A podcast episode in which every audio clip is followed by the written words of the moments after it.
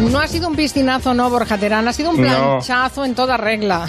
Pero ya estoy por otra línea. Qué bien, qué bien. Bueno, ya lo hemos arreglado. Bueno, Venga, vamos a hacer ese a- repaso. Venga, vamos a ello, porque primero vamos a, para ponernos a tono, vamos a poner una canción eh, puramente veraniega. Escucha, Carmen Es el Juan. amo, es el amo, es el rey, es el rey, el que controla, el que controla, el que controla. Él es la ley, él es Jesús, Jesús, Jesús, Gil, Gil. Un tío diferente, un tío entre mil. Gil, y tal, y tal, Gil, y tal, y Gil, y tal, y superstar. Esta es una de las sintonías El de estas que no te puedes quitar nunca de la cabeza. Me acuerdo del estribillo, sí, no del resto de la letra, pero del estribillo sí, sí, sí. Pero mira, vamos a enfocar un poco más la letra porque la letra era cuanto menos perturbadora. Mira, tenta. Vuelve a Madrid para tener un juicio, lo pierde deprisa, así él se va de vicio. Concede una entrevista, insulta 9 o 10, así el día siguiente tiene juicio otra vez. Otra, otra vez se coge el avión Así al día siguiente Vaya, tiene otro, vaya, un juicio otra vez. Insulta, bueno, Era-. Era blanqueamiento de todo lo ilegal, digamos, ¿no? Un poco esto, ¿no? Y ya al final la sintonía tenía una cosa eh, loca, un delirio final que sonaba así.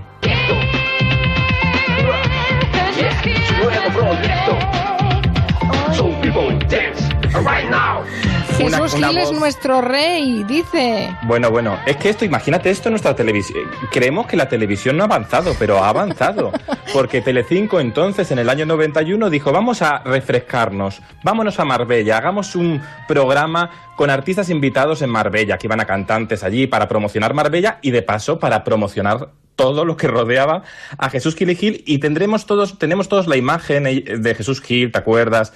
En el jacuzzi rodeado Sí. de bellezas al agua, ¿sabes? Sí, sí. Y él decía allí en el jacuzzi pues cosas como, como esta. No son los 300 millones del Dioni lo que a mí me preocupan, sino otros miles de millones que se defraudan, que se hurtan, que se apropian. Esos son los que disfrutaría mejor la gente. Muchos más miles de millones, como yo voy a hacer aquí en este pueblo, en esta gran ciudad de Marbella. Ay, la sabiduría del jacuzzi. Ay, señor, por favor. Mitis, populismo en el jacuzzi. ¿eh?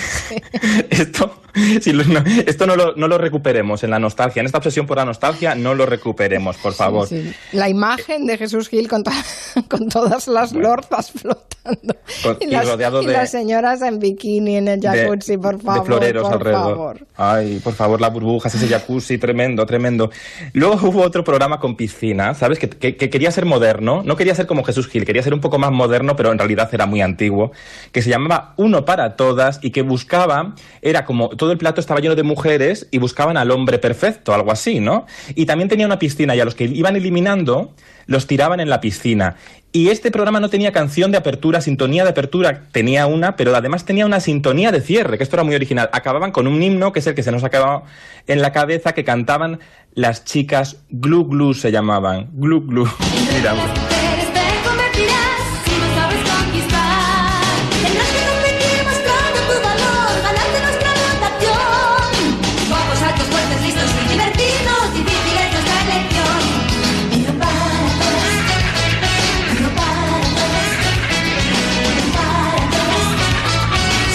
¿Te acuerdas, Mari Carmen, tú de ¿Qué este va? No me acuerdo para nada. No sé, Ay, se me debe haber borrado sí. la memoria. Las chicas Glu Glu, dices, que bueno, supongo Sí, que se, pues- se organizaron para cantar esta sintonía y ya está, ¿no? Bueno, pues era un programa que tenía una piscina gigante donde iban tirando ahí a los concursantes al agua, pero, eh, pero eran como diciendo, vamos a dar a las mujeres a votar a su hombre perfecto. Pero claro, era también ranci- era machista, eh, también la premisa, aunque ellos creían que no, no, creían que no, pero lo era, lo era. Esa televisión que venía un poco de Italia, ¿sabes? Que venía un poco de Italia, como también en, en el año 91 en Televisión Española, en el verano, Televisión Española hizo un programa con Ana Obregón y Rodi Aragón que se fueron a un parque de atracciones acuático, al Acuópolis, aquí en Madrid, donde también se grabaron otros programas, por cierto, como el Megatriz, el infantil de Antena 3. Y ahí, entre el agua, eh, Rodi Aragón y Ana Obregón bromeaban así a su audiencia.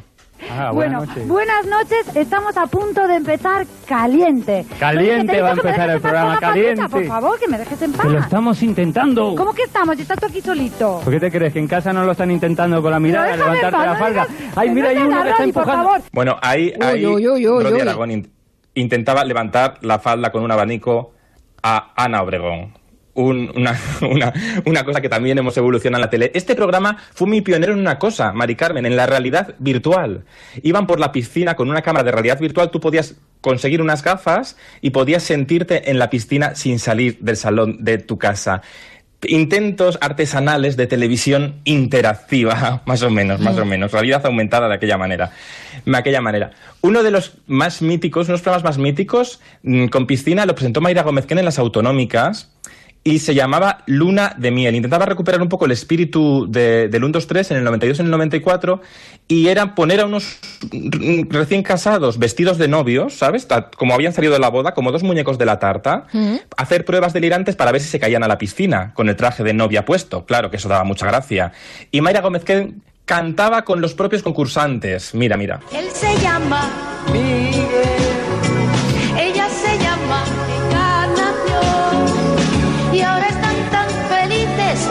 Comiendo perdices en la recepción. Ella y él van de luna de miel. Son tal para cual la pareja ideal. Bueno. Por favor, me suena muy rancio esto. ¿De qué año es este? Bueno, esto, esto es de los principios de los 90, Uf. del 92 al 94. Y lo hacían, por cierto, lo hacían, ¿sabes dónde lo hacían? En el mismo plató que hacen ahora, se hace ahora Tu cara me suena. Por cierto.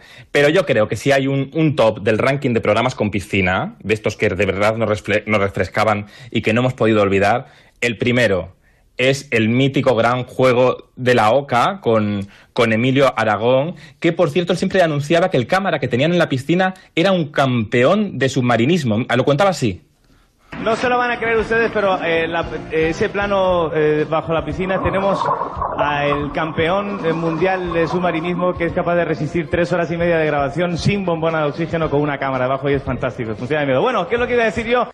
Tres horas de grabación. Casi esto duraba el No está programa. mal, no está mal. Yo recuerdo cuando veía el juego de la OCA de pequeño, eh, por la- al domingo por la mañana lo reponían. Y yo pensaba que seguía el programa, que no había acabado, que habían estado toda la noche allí. Como si fuera Porque una cumbre europea, te, lo- te lo imaginabas, ¿no? Uy. Sí, bueno, igual era hasta más corto, ¿sabes? Igual era hasta más corto. Pero uno de los grandes éxitos del verano, que también tenía piscina, que era un poco heredero de aquel humor amarillo pero actualizado a la española, era el mítico Grand Prix. Pero lo que no sabe mucha gente es que hace 25 años, justo ahora estos días se cumple 25 años del estreno, llegó a Televisión Española con otro nombre. Llegó llamándose Cuando calienta el sol. Y así Ramón García presentaba aquella edición.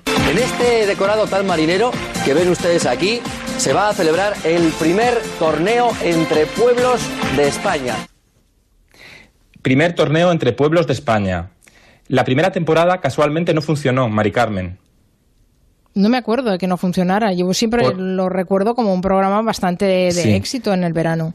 Pues la primera temporada no funcionó, luego lo cambiaron el nombre. ¿Y qué pasó? Que la primera temporada no tenía vaquillas. Ah, no tenía vale. vaquilla. Claro, la Lo- vaquilla famosa. Lo actualizaron un poco a la idiosincrasia nacional, me eh, a- ampliaron la piscina, ¿sabes? Porque en la piscina había una prueba que se llamaba Los Troncos Locos, que había que saltar. Y tenía esto que yo creo que funcionaba muy bien, el programa que de re- realmente iba gente a disfrutar la tele. No era un casting perfecto de guapos de manual. No, eran eh, vecinos de su pueblo, defendiendo su pueblo y marchando a la tele a, dis- a disfrutar. Bueno, era Villa Arriba y Villa Abajo con algo de humor amarillo, ¿no? Sí, totalmente. Era una mezcla, pues eso, de... Se ha intentado recuperar otras veces con otros formatos y no ha funcionado porque yo creo que le faltaba la gracia de la verdad cañí, de no tener complejos con nuestras tradiciones y con nuestro folclore popular. Y eso...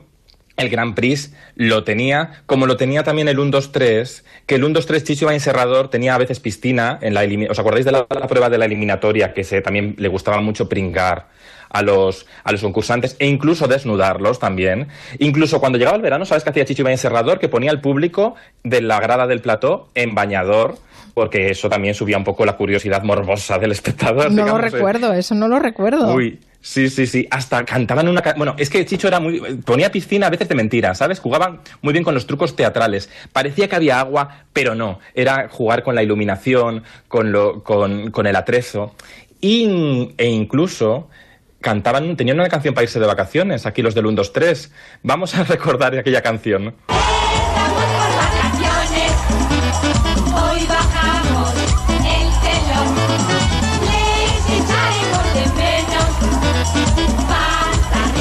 Tijolo.